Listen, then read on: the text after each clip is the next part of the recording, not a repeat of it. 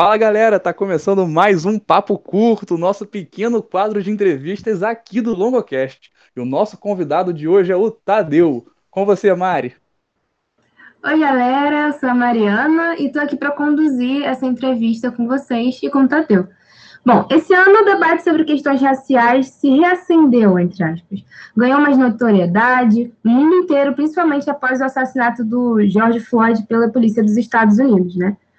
Os protestos tomaram as redes e as ruas das principais cidades do mundo, dando a visibilidade mais do que necessária a movimentos antigos como o do Black Lives Matter.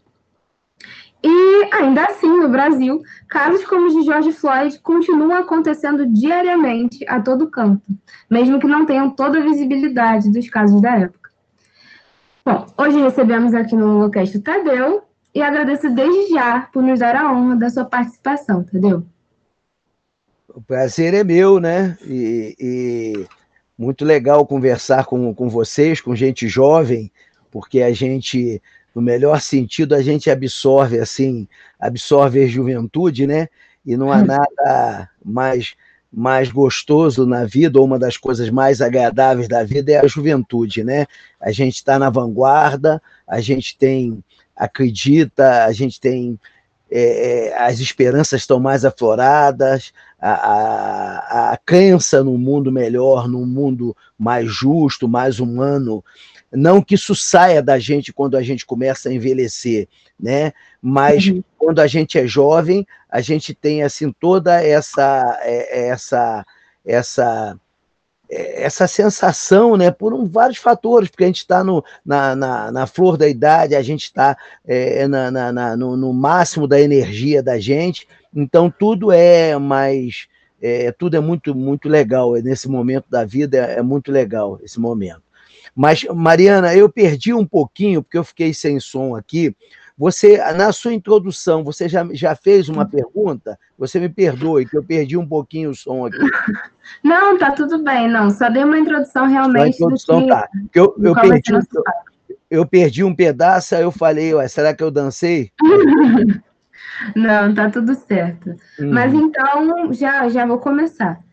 É, primeiramente, a gente estava querendo saber se você identifica algum fator, além, é claro, do racismo estrutural, que iniba, freie é, essas ações de protesto no nosso país.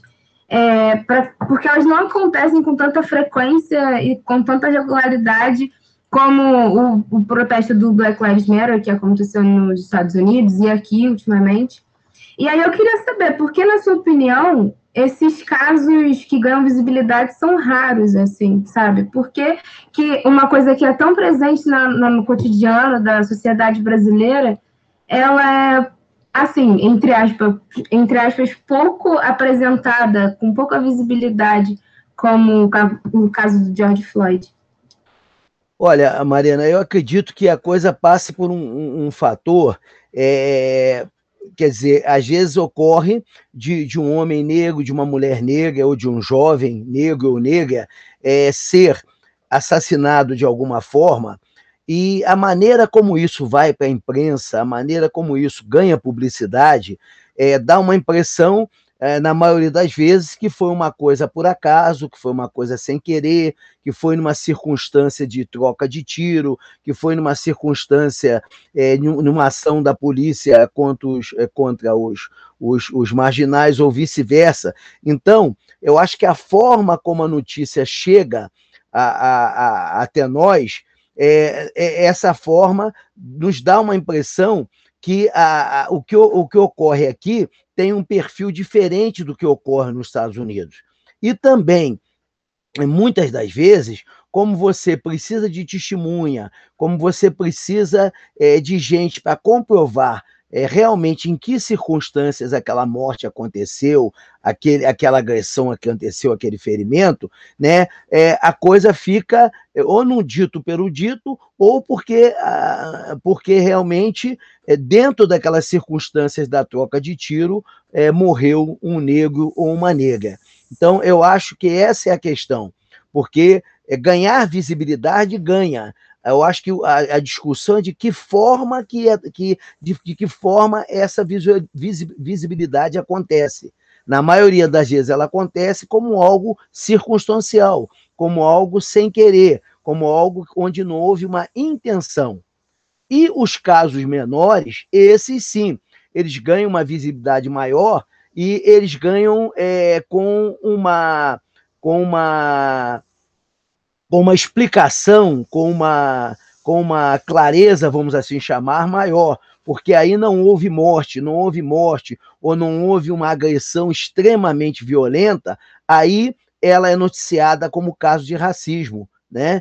Como a gente já viu em casa, aquele um rapaz funcionário de um, de um supermercado que foi agredido violentamente, eu não me lembro direito, de, me lembro é, é, é, não me lembro, não tenho certeza se ele veio a, a entrar em óbito ou não, é, como é, nós já vimos naquela estação da Sé em São Paulo alguns casos também nítidos de racismo, né? Agora, recentemente, ontem, ontem, ontem, um senhor é, é, do nada ele virou para o rapaz, acho que o rapaz, a, a, atitude do senhor é uma atitude estranha, e o rapaz perguntou: o senhor é racista? Eu assim, sou, sou racista assim, por quê?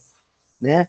Então, eu acho que a coisa passa muito por aí, né? É, quando é, é, ocorre a morte, quer dizer, ocorre a coisa mais grave, na maioria das vezes fica como que não, não, não houve uma intenção, não houve um culpado, foi uma coisa circunstancial.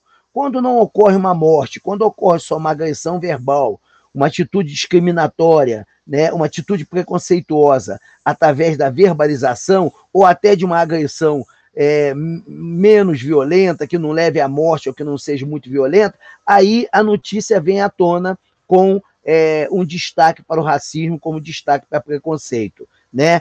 Porque a gente sabe que o que ocorre lá nos Estados Unidos de uma outra maneira, né? Agora houve lá outra outra morte agora, o rapaz realmente tinha uma faca na mão, mas eram dois policiais nos Estados Unidos, agora ontem ou anteontem, o rapaz tinha uma faca na mão, mas eram dois policiais, você, sub, você é, se subentende que esses policiais estão preparados é, para, é, de alguma maneira, tirar a faca, tomar a faca daquele cidadão que estava desesperado, até a informações que ele tem é, um desequilíbrio mental, então, o policial tem que estar preparado para isso, para tirar essa arma é, do, do, do, cidadão, sem precisar dar sete tiros no cidadão. Quer dizer, olha aqui que coisa, como é que extrapola uma situação de você tirar uma arma de um cidadão, é, é prendê-lo, é, é, de alguma maneira controlar esse cidadão no momento de fúria, de desequilíbrio, de, porque você, frente a frente com ele, dois policiais, os dois armados,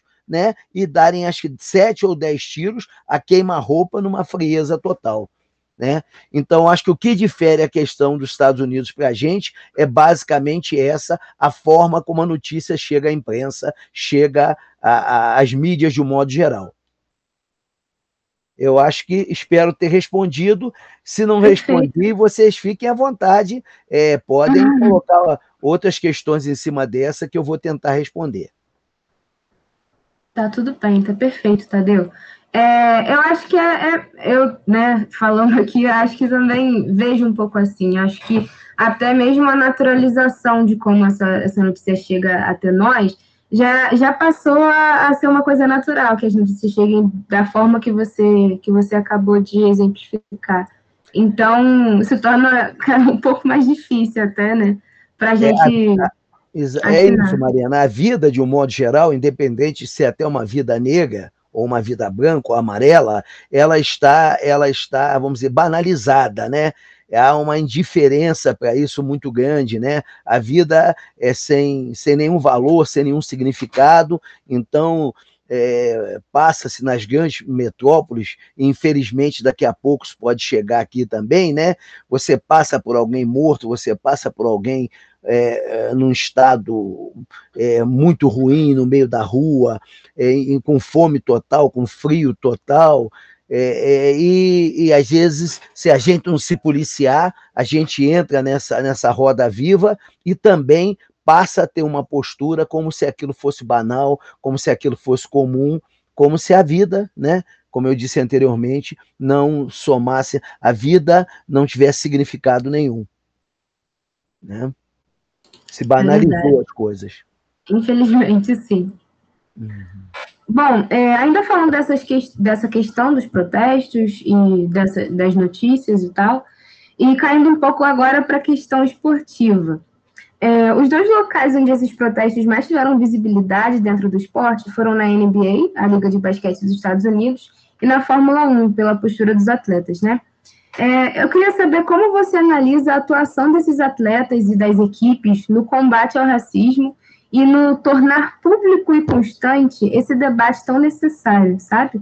E no que diz respeito às próprias instituições, como você julga a mobilização dessas em resposta às demandas dos atletas mesmo, como no caso do, da Fórmula 1, que impediu o Lewis Hamilton que, de usar camisas estampadas com a, a estampa né, do Black Lives Matter no pódio? Olha, é, é, a gente, para realmente a gente esmiuçar esse, esse tema, a gente tem que realmente primeiro pensar é, é, em duas formas de, de escravidão, é, que as duas formas de escravidão no Brasil e nos Estados Unidos, elas foram muito distintas, né? Havia nos Estados Unidos uma coisa muito clara, né, muito transparente no sentido negros para um lado, brancos para o outro. Enquanto no Brasil a gente ficou sempre atrelado, né, principalmente no pós-escravidão, né, é, na questão é, do, do, do, do da, da, democracia racial. Essa democracia racial, é, para nós negros, para nós de movimentos negros, ela foi, na verdade, uma coisa que acabou atrapalhando muito a, as ações dos movimentos negros e realmente é, atrapalhou em muito você dar uma transparência a determinadas coisas. A, a, a, você lá, por cada um ficar para um lado, e nós vimos isso até os anos 60 nos Estados Unidos, até um pouco mais, né? Banheiros para negros, banheiros para brancos, eventos para negros, eventos para brancos, ônibus para negros, ônibus para brancos. É, é, quando o negro entrava, quando o negro entrava, é, um branco entrava numa determinada linha de ônibus, se tivesse sentado lá um negro, independente do, mesmo esse branco sendo jovem, sendo uma pessoa saudável, jovem, o negro tinha que ceder o lugar para ele. Então, isso era muito direto, era muito transparente. Quando alguém não te deseja, quando alguém não te quer, é, é, você não tem outro caminho, mais cedo ou mais tarde, de buscar o seu caminho, porque você conclui que ali você está sobrando, porque ali você é um fardo, você é, ali você é uma é uma é um estorvo é um fardo. Então, no Brasil, não. No Brasil, é, é, houve, quer dizer, um processo que não houve nos Estados Unidos de muitas coisas que antecederam a abolição da escravatura, né? Como, por exemplo, a lei do ventre livre, a, a lei do sexagenário, aquelas leis que foram amenizando a escravidão para que, é, para que a abolição cada vez mais demorasse chegar. Foi uma forma de empurrar a abolição da escravidão mais para frente. E nos Estados Unidos, não, foi uma luta muito direta. Nós estamos do lado de cá, vocês do lado de lá. Bom, mas nós estamos um de cada lado, mas o nego disse: nós estamos um de cada lado, mas nós queremos os nossos direitos. Nós queremos é, ter os direitos, nós somos cidadãos iguais a vocês. E no Brasil, não, havia submissão. Quando alguém, a, a história do mulato do Brasil, a história do moreninho, o muratinho, o moreninho, né, o branco, é, o cita não o considera negro. Então, ele tem é, um certo um tratamento diferente daquele negro retinto, da pele muito escura.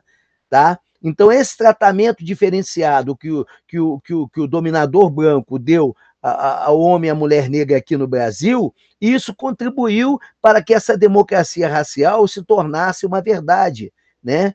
E ela realmente foi um, era, na verdade, na linguagem atual, um tremenda, uma tremenda de uma fake news mas ela foi passando. Então, essa é a grande questão.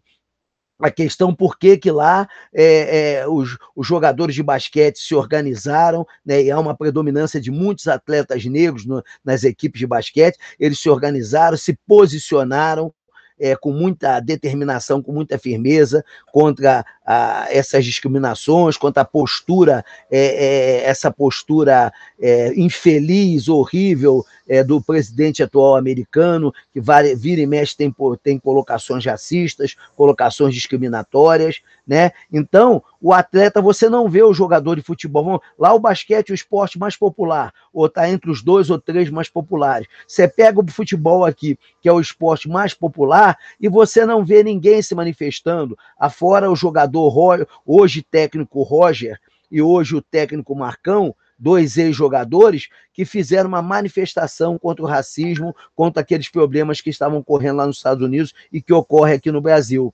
Eu acho que esse posicionamento diferente do atleta negro americano e do atleta negro brasileiro, ele é, um, ele é basicamente uma questão histórica, basicamente uma questão histórica. E o negro brasileiro, ele se deixa levar às vezes, quer dizer, ele consegue um espaço, ele consegue um espaço dentro da cultura branca, dentro do espaço branco. Quando eu uso a palavra branco, é no sentido do discriminador, do racista, do preconceituoso. O branco nesse aspecto, não é o branco de um modo geral, né? Então, quando você, quando você é, é, coloca, é, é, essa é a grande diferença. Você não vê o movimento de jogadores, jogadores de futebol. Ocorreu mais esse crime nos Estados Unidos e tantos ocorre aqui no, nos morros, nas favelas brasileiras e até também na, na, nos shoppings, discriminação de tudo quanto é jeito. E você não vê a manifestação dos atletas brasileiros, porque não há essa conscientização por parte do atleta brasileiro. E não há essa conscientização, eu eu, eu, eu coloco como uma porcentagem muito grande essa falta de conscientização do atleta brasileiro pelo histórico, pela forma como se deu a escravidão aqui, como se deu nos Estados Unidos, e principalmente como se deu após, após escravidão, tanto aqui quanto lá. Tá ok? Tá, perfeito. E você acha que isso também se estende às próprias instituições, é, às ligas e tal, não só aos atletas? Ah, sem dúvida, sem dúvida, porque é, é você tem sempre o, o, uma, um termo, vocês é, é que eu sei que são alunos que gostam de ler, que gostam de, de acompanhar as coisas, né? É, é, hoje está muito em evidência a expressão lugar do negro é, o, o meu lugar, o seu lugar. A questão é que o lugar do negro, você tem sempre o, o, o, alguém falando pelo negro. Ele não tem a sua fala própria, alguém o representa. Ele não tem a sua autorrepresentação. Então, muita coisa na, na, na, história do Brasil, nos vários aspectos, na cultura, é, na cultura, na educação, na economia, é, é, é na culinária, tá? Você tem sempre alguém falando pelo negro, mesmo que ele domine aquele assunto, mesmo que ele, aquele assunto é, é oriundo da cultura dele, tem alguém falando por ele, tem alguém o representando, tá? No lugar dele, no lugar que deveria estar ele, tem alguém falando por ele, né? Então, isso é uma luta agora também muito séria, tá? Se vocês fizerem uma pesquisa, eu vou citar aqui um, um, estilo de música que eu particularmente, inclusive, gosto, né? Mas que eu também nunca tinha refletido para isso, analisado isso, a bossa nova, que é um estilo de música que ela surge ali nos anos, nos finais dos anos 50 e ela por muito tempo ela predomina, é, principalmente no Rio de Janeiro e em outras capitais também, né? E a bossa nova fala muito do mar, fala muito do céu azul, é, fala muito é, do barquinho, quer dizer, de coisas sutis, de coisas, de belezas da natureza, né? Mas os, os artistas negros que tentaram se enfronhar na bossa nova, que tentaram ter uma participação na bossa nova, mesmo fazendo, sendo bons músicos, mesmo é, sendo bons letristas e fazendo letras especificamente sobre aquele tema da bossa nova, sobre aquela linha é, da bossa nova, eles não tiveram espaço, entendeu? As, a música baiana mesmo, né, que é predominantemente uma música de raiz negra, mas há uma predominância, as estrelas do axé, as estrelas das, da música baiana não são a, a, a, artistas negros. Então, então é, é, essa é uma luta que ela cada vez ela aparece mais e às vezes nos dá uma impressão de preconceito. Poxa, mas aquele grupo de artistas negros estão fazendo um CD específico deles, estão fazendo lá um podcast específico deles, mas é porque a, a fala tem que ser é, é, é, tem que ser de quem tem raiz naquilo ali. Não que não possa estar junto outras culturas e outras raças, mas é, quem tem que, vamos dizer assim, puxar o barco, quem tem que estar tá na frente da, da, da, da, quem tem que estar tá na, na vanguarda, é quem culturalmente tem, é, é, tem vínculo diretamente com aquela história. Então a gente vê muito isso é, é, de é, o lugar do negro sendo tomado, a fala do negro tendo uma representação que não é a do negro, é alguém falando pelo negro. Aí, se você para para analisar, para para avaliar, essa fala ela está um pouquinho, ela está destoando, ela não está, ela não tá verdadeira, ela não está concreta. Ok? Perfeitamente, Tadeu. É, e assim, até pegando algumas das coisas que você acabou de falar em relação aos atletas, né? Em relação à instrução dos atletas, a educação deles para tomar esse tipo de postura, é, vivendo na sociedade em que a gente vive. E aproveitando para realmente, você acabou de falar do local de fala, de quem tem que se, que se posicionar, né? Quem tem que puxar o barco. Eu queria saber um pouco sobre a sua avaliação é, do papel da escola nisso tudo. É, talvez até do próprio esporte, porque o, a escola deveria ser, né, e é um local de desconstrução dos preconceitos raciais, históricos e estruturais. E, assim, frequentemente a gente observa que nas escolas atitudes racistas, o bullying está muito presente também. E aí eu queria saber como você, como você acha que, que isso, que a escola, o seu papel pode ser avaliado nesse quesito.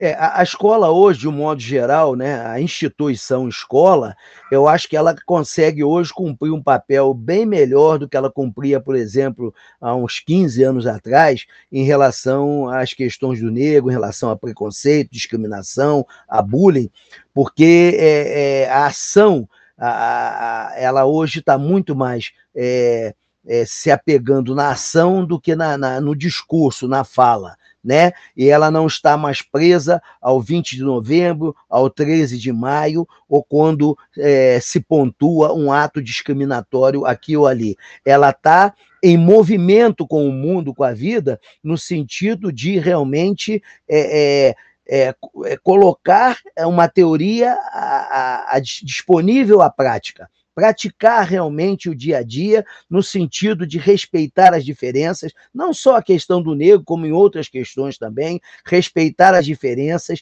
é, ver com naturalidade as diferenças, né? É, e que somos iguais no desejo de, de sermos felizes, no desejo de nos respeitarmos, no desejo é, de, de querermos um mundo melhor, somos iguais, mas somos diferentes na nossa cultura, é, na nossa forma de rir, na nossa forma de, de, de, às vezes, se alegrar, quer dizer, tudo tange para uma, uma, uma coisa em comum, a comunhão dos seres humanos, né? mas que a gente tem diferenças e essas diferenças elas precisam ser respeitadas. Então eu vejo a escola hoje, a instituição escola, que ficava muito presa aquilo. 13 de maio, aí, aí botava aqueles textos de, de da, da, da, princesa Isabel. É, a, a, se você pegar mais lá para trás ainda, enaltecendo a princesa Isabel, é, sem avaliar realmente em que circunstância aquele documento foi feito, foi feito, sem avaliar que a abolição da escravatura é um documento de duas linhas, né?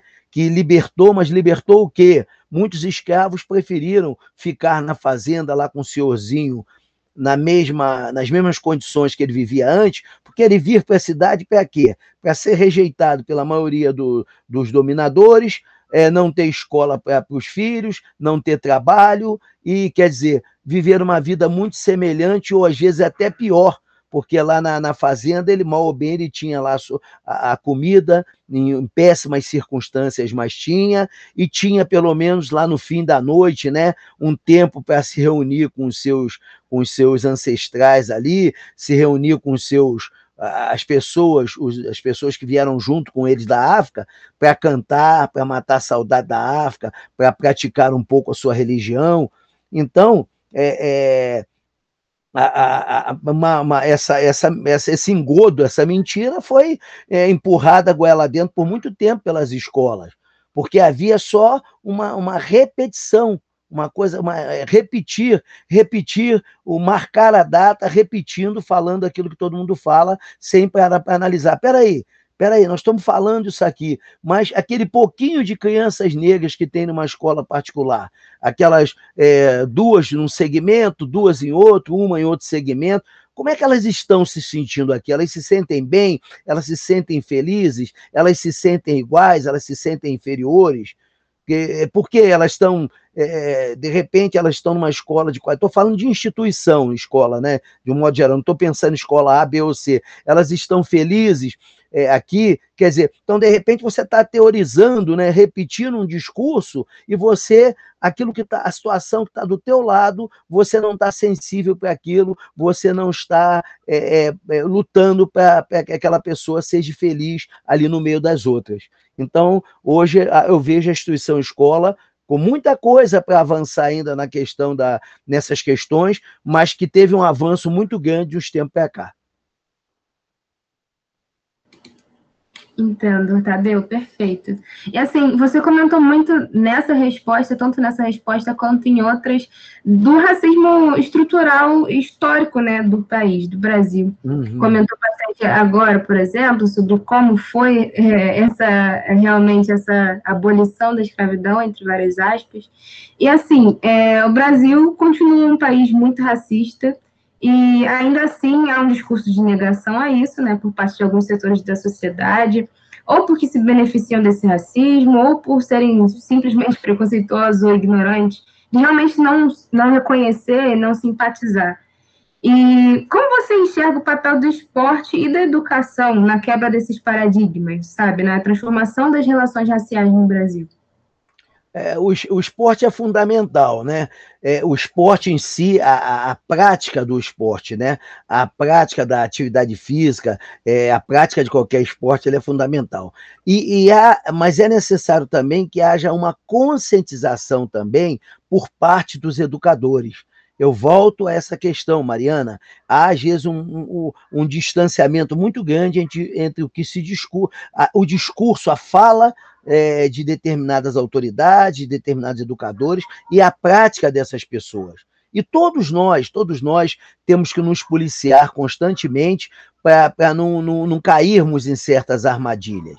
Todos nós. Então a gente tem que estar muito atento, é, é porque é, é, é, preciso que quem organiza o esporte, quem coordena o esporte, esteja ciente é, para não é, estar repetindo determinadas atitudes é, em que discrimina as pessoas e que separa as pessoas.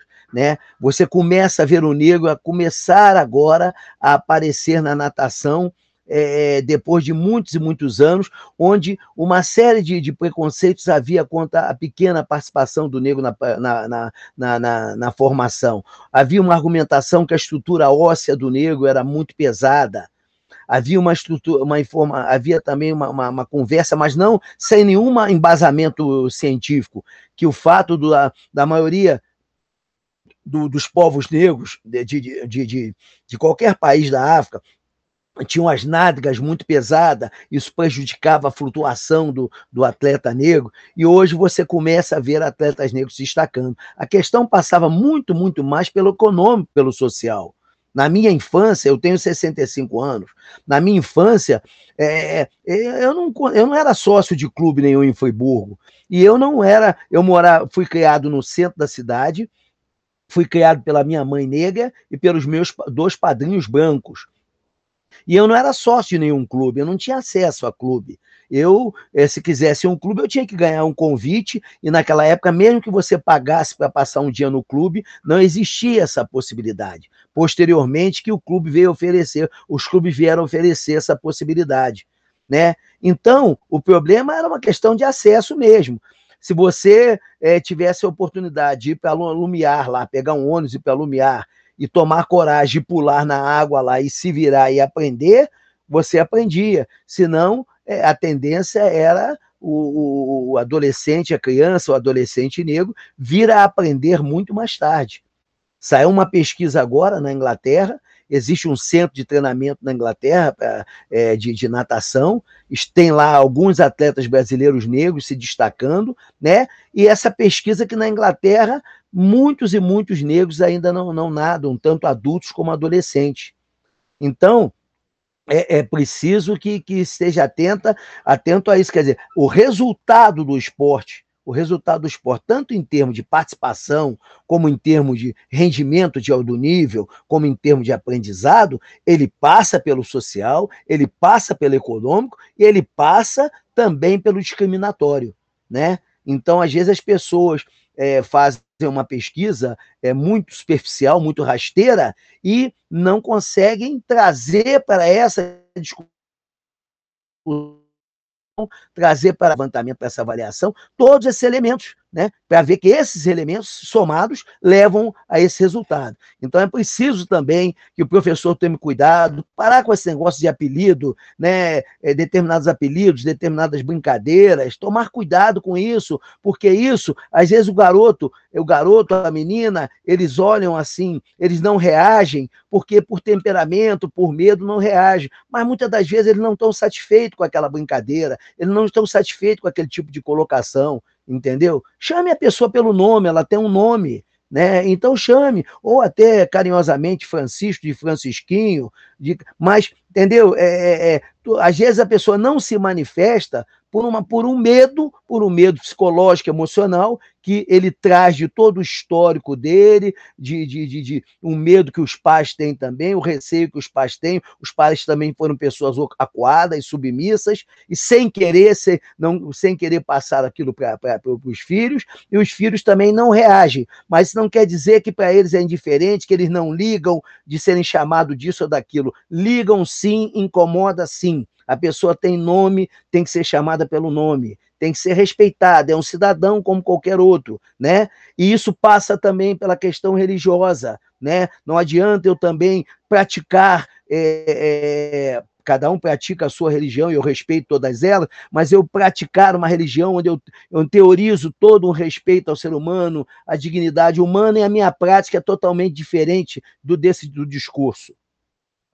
É por aí, Mariana. Compreendo, Tadeu.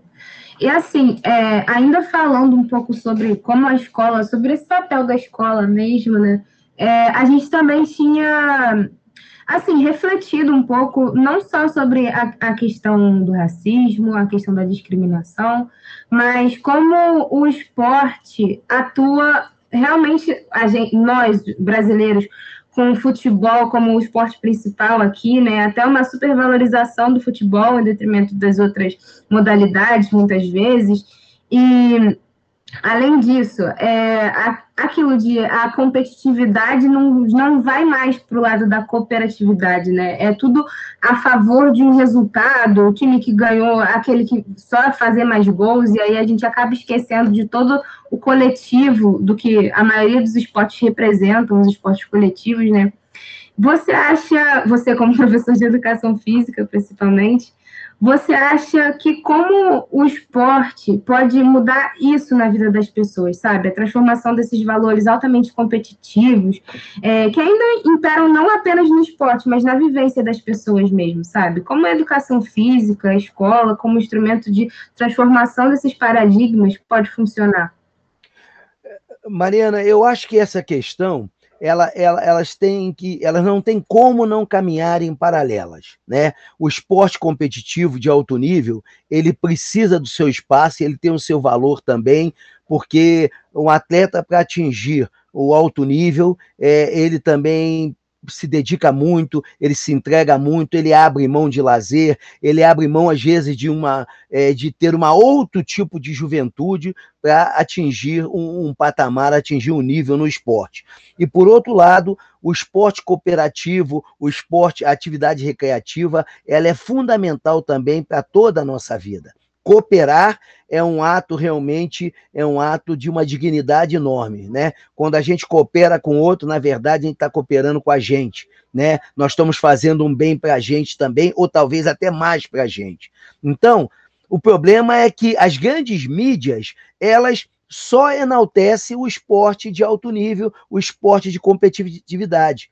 Então você liga a televisão e você vai ver sempre a competição. Alguém que ganhou, alguém que perdeu, alguém que ficou em primeiro, em segundo ou em terceiro lugar.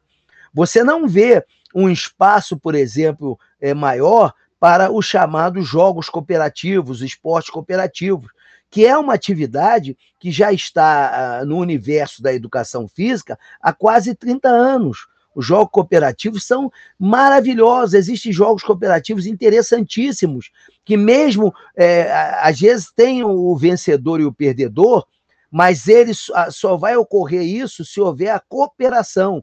Se não houver uma cooperação entre a equipe A, ela não chega a um resultado. Se não houver uma cooperação entre a equipe B, ela também não consegue chegar a um resultado né? E também tem algumas atividades que não têm propósito de chegar. O propósito é que as duas atividades, as duas equipes, ou as três ou as quatro, cheguem ao resultado é, é de forma conjunta, né? É, por exemplo, é, você está fazendo lá um, um handball recreativo e você tem é, uma, um, um garoto é, se destacando, um garoto ou uma garota se destacando e fazendo, fazendo os gols todinhos, quer dizer, se destacando, desequilibrando o jogo. Aí você determina, olha, agora tá, você jogou cinco minutos nessa equipe, né? A equipe A, agora você vai jogar cinco minutos na B, né? Para a B também ter o privilégio de ter aqui o melhor jogador e coisas desse tipo que você vai equilibrando, né? É, você vai, vai igualando, né? Quando uma competição de arremesso no basquete, né? É, é, é pode ser que eu tenha facilidade para arremessar mais, mas eu vou ter direito à mesma quantidade de arremesso do que aquele, aquele cara que não tem um arremesso tão bom quanto o meu, ele também tem a direito a ter a mesma quantidade de arremesso.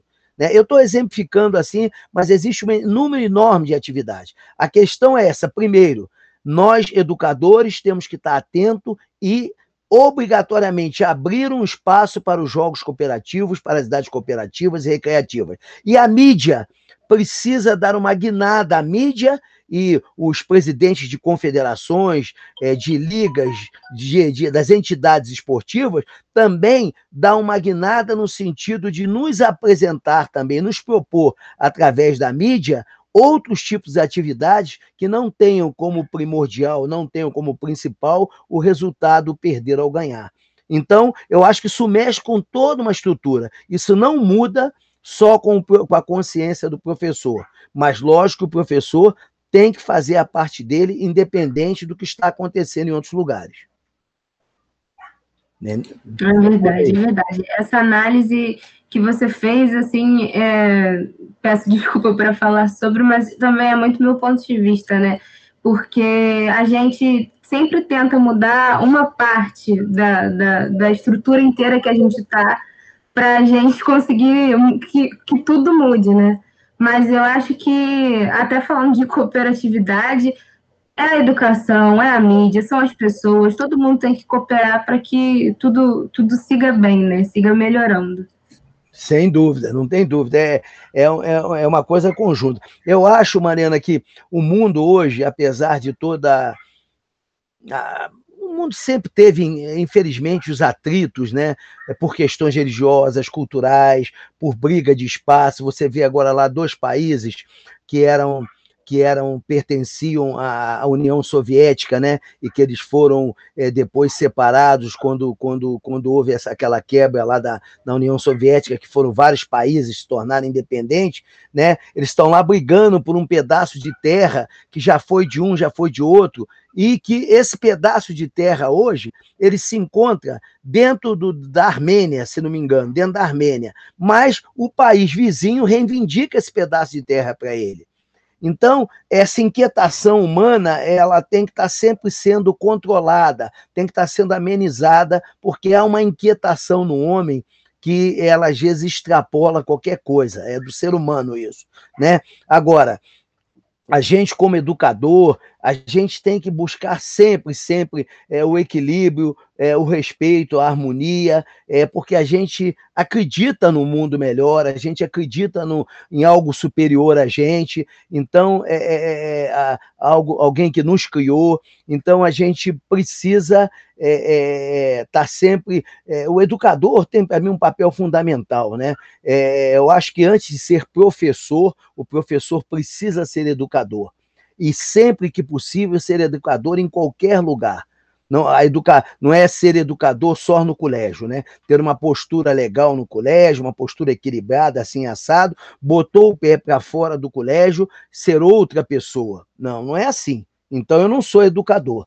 Eu não estou falando isso como é, no intuito de, de, de, lição de moral, como é, querer ser exemplo, de nada disso. Todos nós erramos, falhamos, mas eu acho que é uma coisa legal para a gente se policiar e estar tá atento. A gente estender a nossa é, missão educadora.